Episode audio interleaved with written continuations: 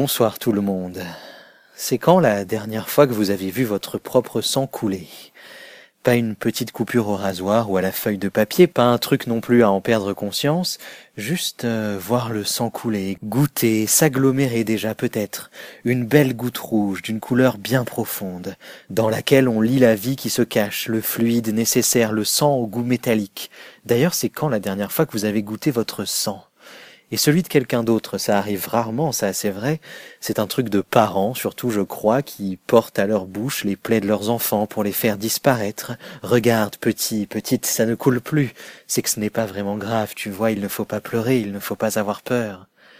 J'ai vu mon sang aujourd'hui et je ne m'y attendais pas. Quand on s'y attend, c'est facile. On a pris un coup, on a dérapé avec des ciseaux, on a senti qu'on allait saigner du nez.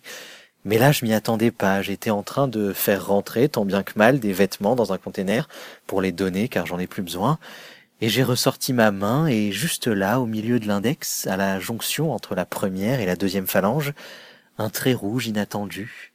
Puis une goutte, une grosse goutte même, j'ai eu peur qu'elle coule, que ça en mette partout, mais elle est restée bien sagement sur mon doigt, sombre, peut-être aussi étonnée d'être là que je l'étais de la voir. J'ai fait attention à ne rien toucher avec, sur le chemin du retour, le sang s'attache. J'ai sorti mes clés de ma poche droite avec ma main gauche. C'était pas pratique, mais j'ai réussi, je suis arrivé chez moi, et le sang a rejoint le lavabo, la plaie était aussi petite que la goutte était grosse, démesurée.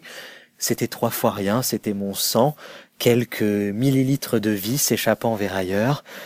Je suis un peu ailleurs, moi aussi désormais. Bonne nuit.